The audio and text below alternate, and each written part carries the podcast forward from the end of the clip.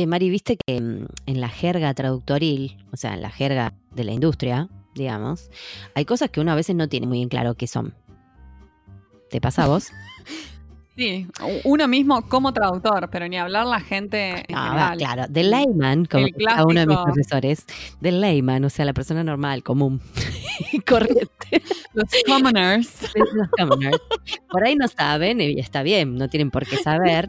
Entonces hay confusiones típicas como qué es un traductor y qué es un intérprete. Bueno, sí, Sí, sí, todo es traductor para ellos, claro. ya lo sabemos, no. eso ya lo sabemos. Bien. Eh, ni, ni, ni pretendemos que eh, se sepa que hay un intérprete simultáneo, un intérprete consecutivo y Consecutivo. que, No, no, que no están todos en cabina. Bueno, esas cosas ya es como un montón. O sea, pero bueno, eh, dentro de la industria de la traducción, yo me encuentro cada dos por tres como dudando con algunas cosas. Sobre todo cuando te ofrecen hacer un trabajo, te dicen, ay, ¿puedes hacer proofreading de esto? Claro. Eh, Proofreading, ¿Qué es? Exacto, porque puede ser. Es algo distinto, me parece. Y a para, mí no me da para preguntar, para porque siento que soy una tarada si le pregunto. O sea, lo debería que- saber, Es pero un no lo sé. término re confuso. Es un término confuso. Es, ok, ¿quieren que revise solo el texto de destino, el, target te- text? Claro, ¿O quieren que me va, metan con el original y compare contra el original? Claro. ¿Eso, lo están llamando review? ¿O es editing? ¿O es Bueno, proofreading? Editing es el ¿Qué es, otro. muchachos? El editing es el Cor- otro, que- Corregir que, me vuelve loca. otra. Sí. Corregir. ¿Entendés? Porque yo digo, eh, hace poco me llegó para hacer un trabajo eh, como de, se podría decir de revisión, porque la, la memoria tiraba, no sé, 98% de, de coincidencia y cambiaba una palabra, literal, ¿eh? Eran 80 segmentos donde lo único que había que cambiar era una palabra. Eso ya es, es edición, ¿o no? ¿Vos qué opinas? Por eso, es que es medio gris, es medio gris el término. Es Me parece que significa algo distinto para cada persona. Sí, es que significa algo distinto para cada persona. Por eso me parece que está bueno como que haya un lugar donde poder consultar esta terminología Sí, por si hay algún malentendido con el cliente o con quien sea, poder decir, mira, yo me refiero a, qué sé yo, las normas ISO, que así lo definen, o, por ejemplo, el diccionario para profesionales de la traducción, claro. eh, que hoy vamos a hablar con una de las eh, autoras, eh, donde, claro, hay una fuente un poco más confiable de, no, a mí me parece que... Bueno, el término editing también es en inglés, en español usamos editor, editor editor para referirnos quizás al, al que corrige, el corrector o al revisor.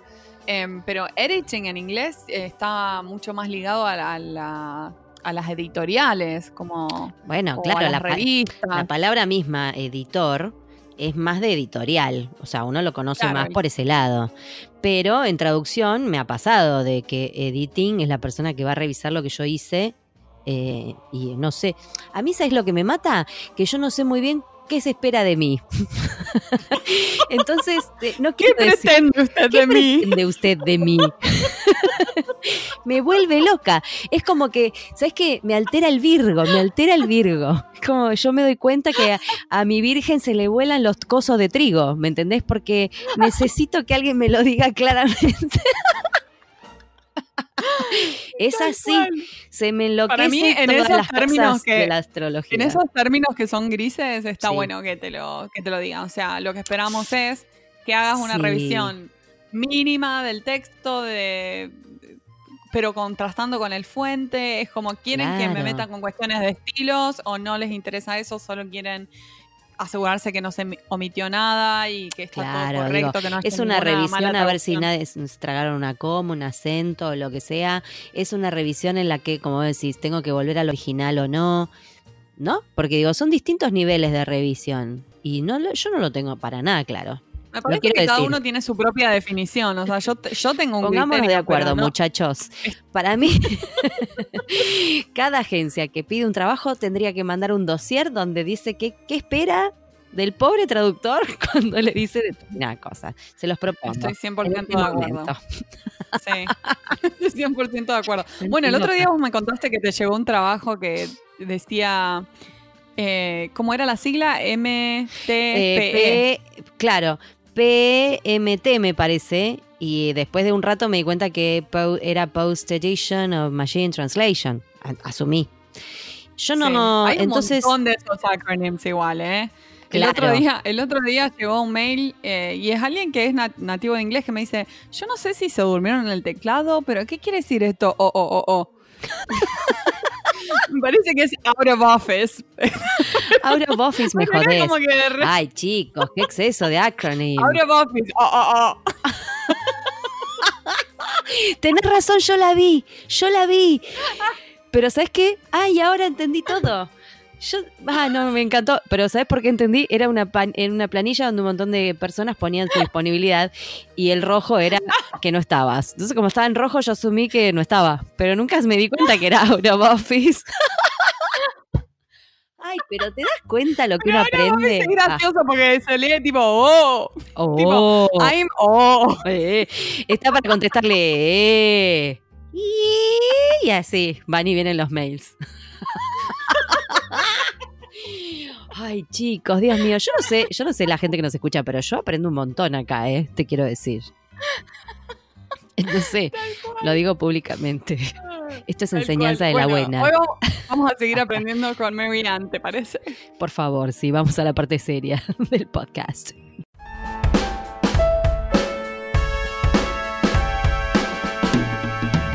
Hoy tenemos el agrado de entrevistar a Marianne Monteagudo Medina. Ella posee un máster de traducción institucional y es licenciada en traducción e interpretación. Es traductora pública juramentada nombrada por el Ministerio de Relaciones Exteriores en los idiomas inglés, francés y portugués. Además, es abogada por la Universidad San Martín de Porres y posee estudios de posgrado en terminología, interpretación judicial, pericias judiciales, derecho comercial y derecho administrativo y es doctorada en Derecho y Traducción por la Universidad de Alicante. Marianne tiene más de 25 años de experiencia como traductora e intérprete en el campo jurídico y más de 20 años como docente y expositora en, temas de traducción jurídica, derecho comparado e interpretación a nivel nacional e internacional. Además, Marianne es coautora del Diccionario para Profesionales de la Traducción. Marianne, es un honor tenerte aquí con nosotras en Pantuflas. Un Les gusto.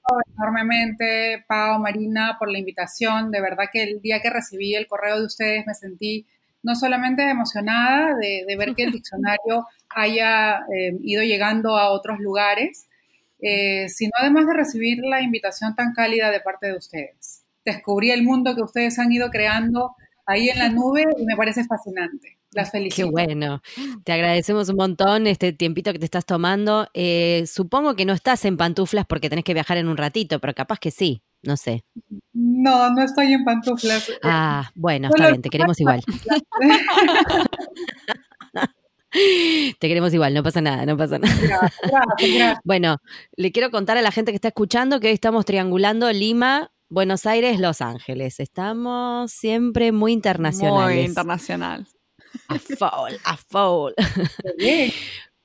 Contanos, Merian, cómo fue que surgió la idea de este diccionario para profesionales de la traducción. Bueno, voy con ello. Y de qué se trata también, ¿no? A qué público apunta, como para que el que no conoce ya se entienda todo de qué se trata. Perfecto.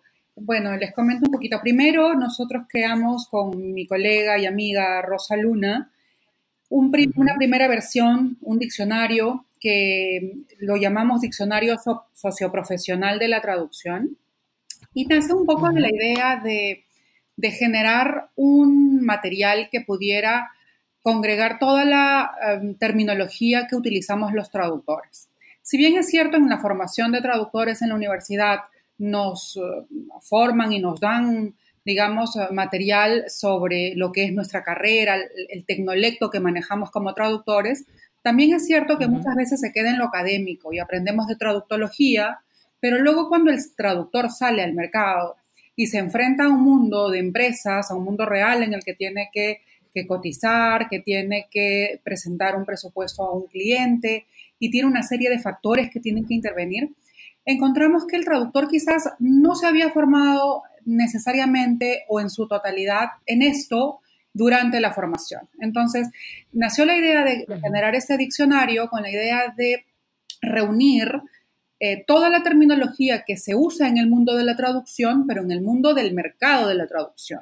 Recurrimos a ver las páginas web de diversas empresas, muchas de ellas empresas extranjeras, eh, no solamente peruanas, sino empresas argentinas, muchas españolas, y empezamos a partir de ahí, porque la terminología tiene esto, ¿no? De, tratar de nosotros capturar esa terminología eh, in vivo, esa terminología que se usa en el mundo real.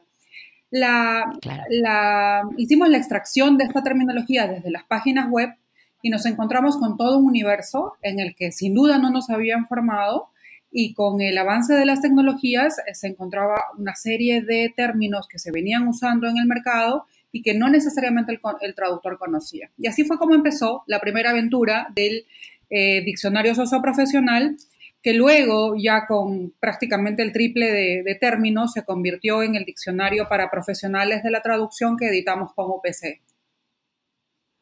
Qué bueno, está buenísimo lo que decís, porque es como, es em, parte de la lengua viva dentro de la jerga de la industria. Me encanta que, pueda haber un lugar donde buscar eso, porque hay un montón de términos que las diferencias son re sutiles o, quizá uno lo interpreta de una forma y el cliente está pensando en otra cosa y eh, son confusos. Hay términos que hay como grises, tipo, no sé, se me ocurre el, proofreading o review o, ok, exactamente qué es lo que quieren con esta tarea. O sea que está bueno poder referirse a un lugar que te diga la posta. Y te cuento, además que, eh, en efecto, uno de los términos que más nos costó fue este tema de, revisión, edición, proofreading y lo que entendía cada cual por, por editar, por revisar. Y nosotros lo que hemos tratado de hacer desde el diccionario es tomar lo que dice la norma de calidad, la 17100, la ISO 17100, y a partir de ahí tratar de tener una labor un poco eh, también educativa, ¿no? De ir formando al traductor en el término que debemos usar. Eh, hemos utilizado la versión en español de esta norma ISO, que nos habla, pues, por ejemplo, de, traducción, nos habla de comprobación del traductor de su propia versión, nos habla de revisión cuando ya interviene una segunda persona, nos habla de corrección cuando interviene un especialista, eh, entonces, toda esta terminología que es terminología de ISO la incorporamos al diccionario, pero no hemos perdido esta otra, porque eh, conversábamos con Rosa, pero Rosa, si es que alguien entra y pone edición, ya no está, eh, digamos, no es la palabra que ha tomado la norma ISO, pero la gente lo va a conocer como edición de repente. Y empezamos a incorporar todos esos términos, pero siempre diciéndole al lector ver tal otro término, que es, digamos, el, oficial, ¿no? Ah, bien. Está buena eso. Claro, claro. Hay una cuestión de, como decía un, profesor mío, talk the talk. Se dice, se dice y hay que entender qué te quisieron decir con eso. A mí me pasa, me pasa bastante seguido. Eh, y me parece que para una persona que recién termina la carrera, que, quizás empieza a acomodar sus primeros pasos y se encuentra con que manda un currículum a una agencia, por ejemplo, y le devuelven eh, un pedido de una prueba o lo que sea, que a veces en la agencia se manejan esas jergas y no todo el mundo sabe bien de qué se está hablando. Me pasó hace poco que alguien me preguntó, eh, pasame tu presupuesto para PMT, creo me acuerdo si era PMT, post edición de Machine Translate. Estuve un rato, ¿no? Dije, ¿qué, será, no? ¿Será post edición? ¿Será post edición? ¿Quién no ha buscado los acronyms tipo PLL, mean? Sí, claro, dije, bueno. PM debe ser la posedición de Machine Translation. Bueno, este, y la verdad es que me quedé pensando, digo, no tengo la menor idea cómo cotizar eso, no sé qué es, qué es lo que se espera de mí eh, me agarraron un montón de dudas y es un montón de años que soy traductor. Está bien que esto es medio nuevo, pero bueno, esto exponencialmente para una persona que recién empieza es un montón, que no sabe de qué le están hablando. Exactamente. Así que me parece súper útil, para la verdad. gente que terminamos hace tiempo en la universidad, también es todo un mundo en el que, digamos, nos hemos ido em, acoplando a, los cambios tecnológicos, a todo lo que ha venido saliendo en el mercado y revolucionando el mundo de la traducción. Eh, pero también hay gente que se quedó en el manejo de, no sé, de Microsoft Office y, em, no sabe más allá o no conoce necesariamente la tecnología que se está utilizando, como tú dices, en el mundo real. Entonces, esta fue un poco la idea, claro. apuntar a varios, a varios eh, digamos, escenarios. Uno, del traductor Nobel que sale y, y desea conocer qué terminología se aborda en el mercado, qué opciones tiene en el mercado. Dos, el profesional que se graduó hace tiempo y que desea modernizar la terminología que está utilizando, conociendo algo más que puede hacer. Y tres, desde una labor didáctica, que el profesor incorpore un poco la terminología del diccionario y ya forme los alumnos con, eh, estos términos y que sepa todo el mundo que hay eh, más allá de la traducción. Eso fue algo que a nosotros nos sorprendió enormemente y aprendimos eh, así como ustedes con pantuflas aprenden de diversos temas, en el diccionario no saben la cantidad de información que aprendimos con Rosa, porque entrábamos a páginas web de empresas, claro, usábamos empresas muy representativas, muy completas, ¿no? Y veíamos la cantidad de servicios y la traducción era uno, uno de 30 servicios que ofrecen. Entonces, decíamos, y, las universidades a veces se quedan en traducción y podemos ver todo un mundo más allá y el traductor sin duda va a tener que ir evolucionando. Con Rosa hemos ido dando algunas conferencias, la última que dimos fue, o perdón, ponencias, la última que hicimos fue en, en Return en Manizales, en Colombia, presentando el uso del diccionario, por ejemplo, para ver los nuevos actores que, se, que existen hoy en el mundo de la traducción. Entonces, hemos tratado de de incorporar esta novedad eh, que se viene en nuestro mundo eh, y en el que tenemos que estar formados o sí o sí, o tenemos que diversificarnos porque eh, el mundo está variando y necesitamos hacerlo, ¿no? Después hay muchos términos también de la traducción específicamente que no están bien comprendidos para el público general. O sea, el clásico ejemplo es traductor versus intérprete que lo mezclan, oh. ¿no? Como, como quien no quiere la cosa, lo mezclan.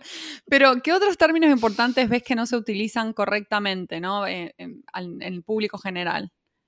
Bueno, en general, traductor e intérprete de toda la vida, ¿no? De toda la vida. Luego, el tema de los... Em, eh, de, en traducción de las fases por las que pasamos, yo creo que no solamente es del usuario, porque el usuario cree que la traducción se hace apretando un botón, eh, y en realidad eh, no entiende todas nuestras fases, pero si ni, siquiera nosotros las tenemos claras, ni sabemos cómo se llaman bien, claro, es difícil ofrecerle un producto al cliente y diciéndole todo de lo que tenemos que pasar por él, ¿no? Y, luego los otros servicios que se han creado a partir ya de, la existencia de tanta tecnología. El, usuario muchas veces busca tener un producto no terminado. Eh, no le interesa quizás una traducción como aquella que vamos a utilizar a nivel eh, de un proceso, una traducción oficial. Le interesa saber de qué trata un documento. Y entonces ahora las empresas ofrecen un servicio de una traducción, digamos, en la que, en la que eh, de pronto ha pasado un programa de traducción automática y ha hecho una revisión, digamos, eh, ligera para ordenarle el contenido, pero para que pueda entender y ya a partir de ahí entender o saber si quiere alguna, alguna parte de un documento traducida con mayor detenimiento o no. Eh, digamos, se, van dando diversos servicios. la existencia hoy de eh, la posedición, eh, sin duda, es producto de todos estos cambios que tenemos hoy en día, ¿no? Sí, sí. Y la cantidad de información que hay para traducir y entonces, bueno, pasa por la máquina. Primero, que también sucede, ¿no? Eso. ¿Cómo fue el proceso que, que, mm, que, usaron ustedes dos para escribirlo y publicarlo? Más, más allá de que como fuente citaste que se basaron en páginas web. Eh, cuánto tiempo les llevó, cómo se organizaron, cómo, cómo fue publicar este, este diccionario, digo, si hubo mm, obstáculos. bueno, ¿qué les puedo decir? Sí, sin duda es, es maratónico, ¿no? Implicó, nos reunimos, em, Rosa es súper metódica, súper organizada en el sentido de las cosas son así, nos comprometemos para algo tal día y tal es. Entonces, eh, entonces, claro, hicimos una dupla muy bonita porque em, em, las dos eh, nos comprometíamos a algo para una fecha y como sea, contra viento y marea, avanzábamos y, llegábamos a esa meta.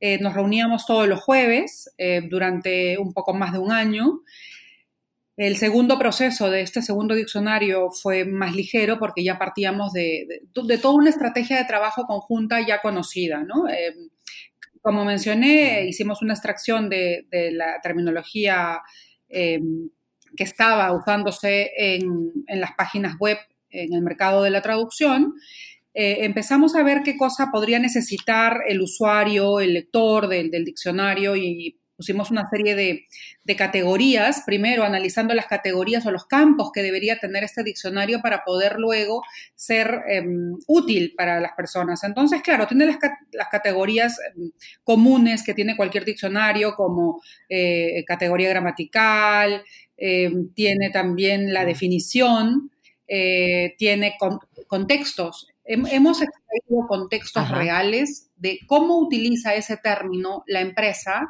y para que las personas lo, vean y también un poco aprendan a partir de los contextos, no solo de la definición, que está hecha desde una perspectiva totalmente terminológica y, y con toda la información que debe contener una definición, pero además los contextos también son contextos muchas veces eh, definitorios que nos dan más características sobre el término que hemos eh, ejemplificado y permite que la persona se forme una, mejor idea del término. Luego hemos incluido otra parte que tiene eh, remisiones. De repente, si yo estoy hablando de cotización, me puede servir em, y podemos poner una remisión que sea a otras entradas importantes como, eh, digamos, la unidad de conteo. En algunos países es la palabra, en otros países eh, es una página, en, la interpretación será jornada. Entonces, la unidad de conteo eh, va a ser distinta y de repente le interesa a la persona remitirse a algún otro término. Entonces, hemos puesto remisiones. Eh, luego hemos puesto también una, una parte que tiene notas que nos lleva a sinónimos que son utilizados para ese término en otros países que también creo que lo ha apreciado mucho el ah. traductor, porque em, cuando nosotros fuimos a Argentina y presentamos el primer diccionario este que les menciono, el socioprofesional, en el congreso que tuvieron ustedes en, Buenos Aires, eh, uno de los reclamos de, los argentinos eh, fue eh, por qué no está el término tal, ¿no? Porque yo no lo conozco como lo has puesto tú, sino lo conozco de tal manera. Entonces, Siempre hay argentino quejándose. quejándose, tal cual. Siempre tenía que haber uno quejándose. Siempre. ¿no? Entonces, bueno, lo tomamos, lo tomamos súper bien. Dijimos, bueno, em, eh, sí, deberíamos saber, y sí lo vemos en el día a día, al momento de, extraer la terminología, lo, percibíamos. Entonces decidimos incorporarlo en la siguiente versión, en esta nueva, y, em, y además hacer que figure como entrada todos los términos porque si, si es que eh, los argentinos conocen a este término de tal manera, claro, no van a, no van a buscarlo em, como lo he colocado yo desde Perú. Entonces, están repertoriados todos los términos eh, que hemos encontrado. Y quizás en una tercera fase, cuando tengamos un poco más de tiempo con Rosa, lo ideal sería que nos diga quiénes, quiénes eh, utilizan tal o cual término en qué país. No hemos colocado la felicitación del, del término específico. Em, lo que más nos costó, Paola Marina, fue realmente las definiciones. Llegó un momento que con Rosa, llegó un momento que con Rosa estábamos en, su casa trabajando el diccionario y le digo, Rosa, ha pasado cuatro horas y estamos en dos definiciones. Mm. es que uno se ve enroscar.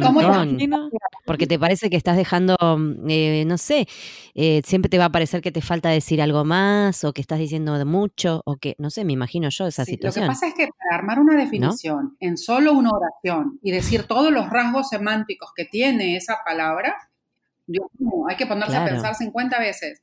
Pero le dije, Rosa, yo soy mucho de tiempos porque tengo una empresa de traducción, este año cumplo 25 años, yo vivo en base a tiempos. Entonces, mira, esto multiplicado por tal, si vamos a, una definición de tanto tiempo por tanto, olvídate, no terminamos acá ni en cinco años. Entonces, entonces acá nos organizamos y no podemos estar en un término más de tanto, o tenemos que tener eh, como meta eh, cada día tantos términos. Y así fue como empezamos a salir, a salir y no estancarnos. Y, y como en la traducción, a veces dejar respirar un poquito el término hasta la siguiente vez para verlo y de repente sí está suficiente, ¿no? Y no era necesario algo más. Y bueno, como fue diciéndose eh, y fue mm, trabajándose este diccionario hasta que logramos concluirlo y, nos dejó una gran satisfacción. Es un hijo, ¿no? Es un, es un producto que hemos trabajado cuánto tiempo y, nos dio muchas ganas de seguir produciendo más. Estamos trabajando nosotros actualmente en un eh, diccionario eh, de terminología y fraseología contractual, solamente en español por ahora, que recoja colocaciones importantes de con qué verbo utilizo tal sustantivo, eh, que a veces el traductor no lo ah, sabe. Y luego eh, también estamos trabajando en el diccionario eh, para profesionales de la interpretación, que es otro mundo en el que estamos metidos ahora, que ni les cuento, porque estamos, estamos descubriendo 50.000 cosas y, claro, enamorándonos cada vez de, de más cosas, ¿no? Qué bueno. Y ahora que mencionaste lo de la traducción eh, o la terminología jurídica, nos interesa preguntarte eh, cómo fue que, te especializaste en, la traducción jurídica, o sea, qué es lo que más te atrajo de, ese campo, porque muchos traductores le tienen un poco de miedo a la especialidad. Sí, sí, sí, acá también. Yo recuerdo, cuando, yo he sido profesora desde muy joven en, la universidad, eh, enseñando traducción jurídica, y mis alumnas le tenían a veces terror al, curso de traducción jurídica y luego cuando empecé a dictar derecho comparado más aún. Y un día veo que mis alumnas decían, ahí viene la profesora, porque iba a tomar examen y todas corrían al salón a meterse. Yo decía, Dios mío, no quiero, no quiero generar esa impresión o esa imagen en, los alumnos, sino más bien que disfruten de la traducción. Entonces, vivo en este, en, digamos, en todos estos años tratando al menos eso trato de hacer eh, cada día, un curso que sea entretenido, que, un curso que eh, los haga enamorarse de la traducción jurídica sabiendo que es compleja, pero que también eh, es, muy, es muy estática. El, abogado, la formación en el derecho es muy conservadora y, se expresa en el lenguaje, se mantiene, como yo les digo a los chicos, por los siglos de los siglos. Sí, es verdad. Tiene, tiene algo como de, como de antiguo para mí. no sé, siempre me pasa eso con el idioma Yo les digo, huelan el papel, que huele a viejo. Y, bueno, y ahí empiezan un, poco a, entender ¿eh? que, es un lenguaje oscuro, obsoleto, pero que también es cierto que si es que lo logro dominar y lo entiendo, la posibilidad de que se repita una y otra vez en ese género textual que, estoy aprendiendo es enorme. Entonces, es esta parte de una formación que me va a costar un poquito, pero luego me va a dar grandes frutos también, porque voy a poder dominar un campo al que le dediqué un tiempo y que voy a seguir viendo un poco de lo mismo. Mientras que en otras áreas de la traducción, como les digo, cada día es un mundo nuevo y cada día es un texto nuevo que no necesariamente se parece ni siquiera en 10% al anterior. ¿Qué, ¿Tenés algún consejo para alguien, algún eh, potencial traductor eh, que, le interese meterse en esta especialidad? Bueno, em, lo que yo les recomiendo siempre es que es necesario tener, entender el texto con el que estamos trabajando. Entonces, formarse en lo que es la especialidad de derecho, no al punto que he llegado yo de estudiar la otra carrera, la he, la he, estudiado y se los podría comentar quizás un poquito luego. Eh, la he estudiado. Sí, ah, claro, vos sos abogada también. No, recomendaría a quien quiera hacer traducción jurídica estudie seis años la carrera de Derecho, ¿no? No, no es necesario. Eh, mi vinculación fue otra, porque también, eh, digamos, tenía una predisposición por el derecho como formación.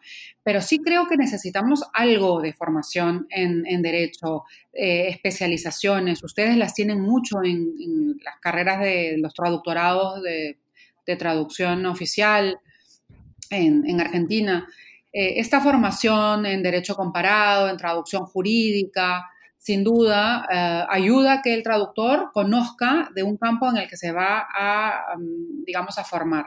Pero luego, em, yo lo que les digo es que sí, va a haber una primera fase que es pesada, que es oscura, que cuesta que entendamos el texto, porque además está redactado en un lenguaje que no utilizamos en el día a día. Voy a encontrar expresiones en latín, voy a encontrar palabras que no uso normalmente y los chicos, claro, son jóvenes y quizás nunca las han escuchado en su vida.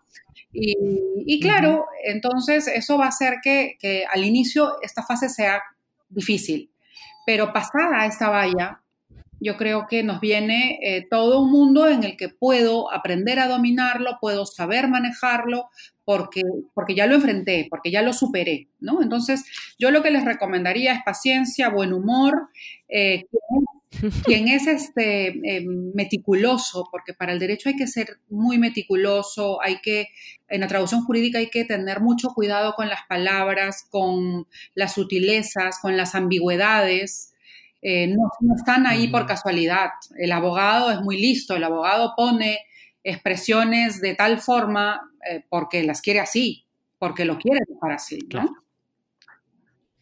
claro. Sí, eso es, una, es un muy buen punto, porque es lo que me sucede cada vez que veo un texto así medio leguleyo. digo, ay, ay. Además que en la empresa donde trabajaba a veces había que pasarlos a, inversa, ¿no? A inglés. Eh, y en español, por lo menos acá en Argentina, ay, pareciera que no sé, son, son oraciones larguísimas con 80 millones de comas y aposiciones. Ay, por favor, ay, por favor. Tenés miedo de perder el hilo y tenés que estar muy atento a lo que está diciendo todo y a poner todo. Es tremendo. No sé, no, no, no, no lo logré. Nunca logré tomarle cariño. Bueno. Eh, probablemente haya gente que le vaya mejor que a mí. Sí, es predisposición también, ¿no? Así como Sí, claro. O eres traductor o eres intérprete, no necesariamente vas a ser los dos. Eh, no, y es también una cuestión de personalidad de cada uno, como vos decís.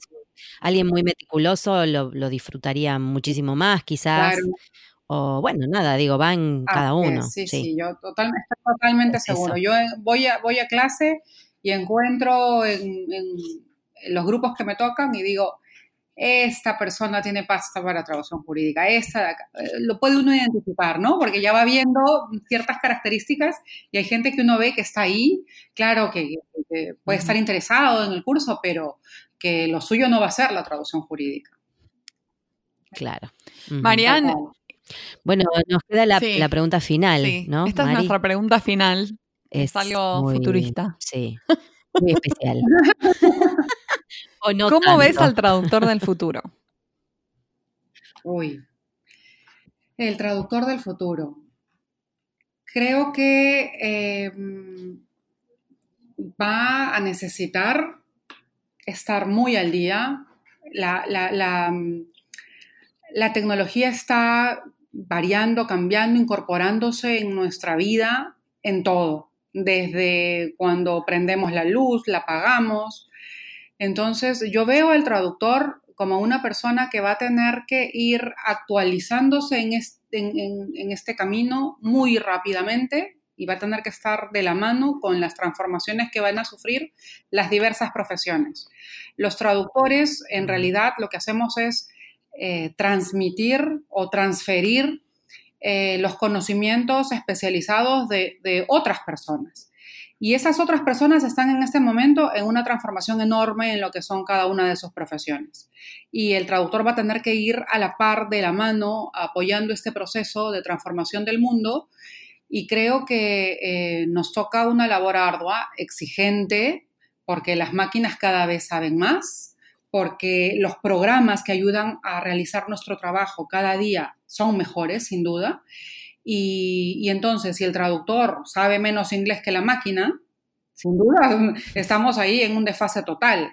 El traductor va a tener que estar, digamos, muy capacitado, porque lo que le van a exigir ya no va a ser comunicarse incipientemente. Eso se va a superar con las tecnologías, eso lo va a manejar el, ciudadano de a pie de otra manera. Nos va a, a convocar, nos va a llamar para ser ese especialista que le, digamos, lo ayude a realizar aquello que él no va a poder hacer. Y eso cada vez va a ser más exigente. Entonces, yo veo al traductor del futuro como un asesor en temas lingüísticos desde diversas especialidades y en diversos formatos, em, como una persona que tiene que tener muchas competencias eh, y actualizadas muy a minuto. Muy bueno. Muy, sí. muy interesante lo que decís. Sí, Es me verdad. gusta pensarlo Es también como no como un caso ais- aislado que el traductor va a tener que ser uno con la tecnología, sino que es como es para donde va el mundo. Todas las profesiones medio que van a tener que ser uno con la tecnología y nosotros acompañamos eso. Basta de Claro. ¿No resistirnos. libro de. Oppenheimer? Hay un libro de Oppenheimer que ha salido eh, que habla de las profesiones que van a desaparecer o cómo se van a transformar. Mm. Y habla de todas. A mí, a mí me lo dijeron, me lo, me- me lo comentó una prima y me dice, Miriam, ¿ya leíste el libro de, de Oppenheimer? Le digo, no. Me dice, bueno, léelo porque dice que los abogados vamos a desaparecer. Y le digo, ¿qué? Eso no es posible. ¿Cómo es posible eso? Eso sí que Claro, no lo yo tampoco, me lo compré, me lo compré, empecé a ver todas las profesiones y claro, él lo que habla es cómo se van a transformar, que para lo que te pedían antes, eh, digamos, asesoramiento, quizás ya lo encuentran en la web. Lo que te piden eh, hoy será distinto a lo que te pedían ayer y va, va en función de todo lo que el ciudadano puede obtener hoy desde diversas plataformas gratuitas y puede conocer a nivel, eh, digamos, eh, automático por, por sus propios medios. Nos va a exigir eso que no puede tenerlo por sus propios medios y eso es más especializado sin duda, ¿no? Claro, sí, sí. Claro. Lo que nos lleva al principio de la entrevista, que hay que preparar entonces a los traductores del futuro para esto también, Sí. ¿no? Para que entren al mercado laboral sabiendo qué es lo que hay. Ya no es simplemente hacer un agarrar un texto y escribirlo en una hoja. Exacto, Mm, No es solamente eso. Claro. Tú lo has dicho. Así es. bueno, Miriam, muchísimas gracias por dedicarnos este ratito para charlar con nosotras.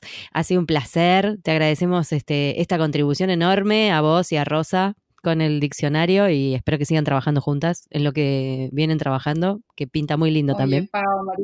Así que las felicito. Muchas gracias, Marian. les agradezco enormemente a ustedes también por la entrevista. Eh, me encantaría conocerlas. Las invito al Congreso del próximo año en Perú. Va- vamos a tener un congreso que es Ay, me el encanta. City Vamos. Lima 2020. Eh, es ¿Cuá- eh, ¿Cuándo es? ¿2020? ¿En qué 2 y mes? 3 de mayo del 2020.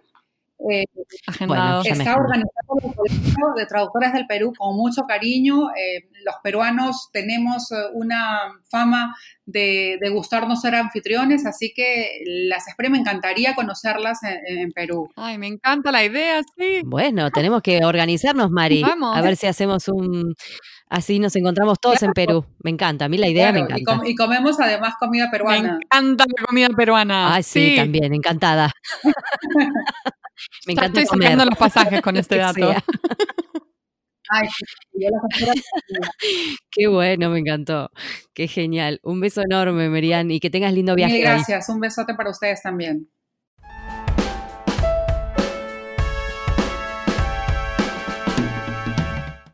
Este fue un nuevo episodio de En Pantuflas. Podés encontrarnos en la página en guiondelmediopantuflas.com y suscribirte para escuchar los nuevos episodios en Podcast Addict, Google Podcast y Spotify. Prohibida su reproducción Los Ángeles, Marina, Paula Caballero, Argentina, las pantuflas de flamenco son mías. Y las de tigres son mías.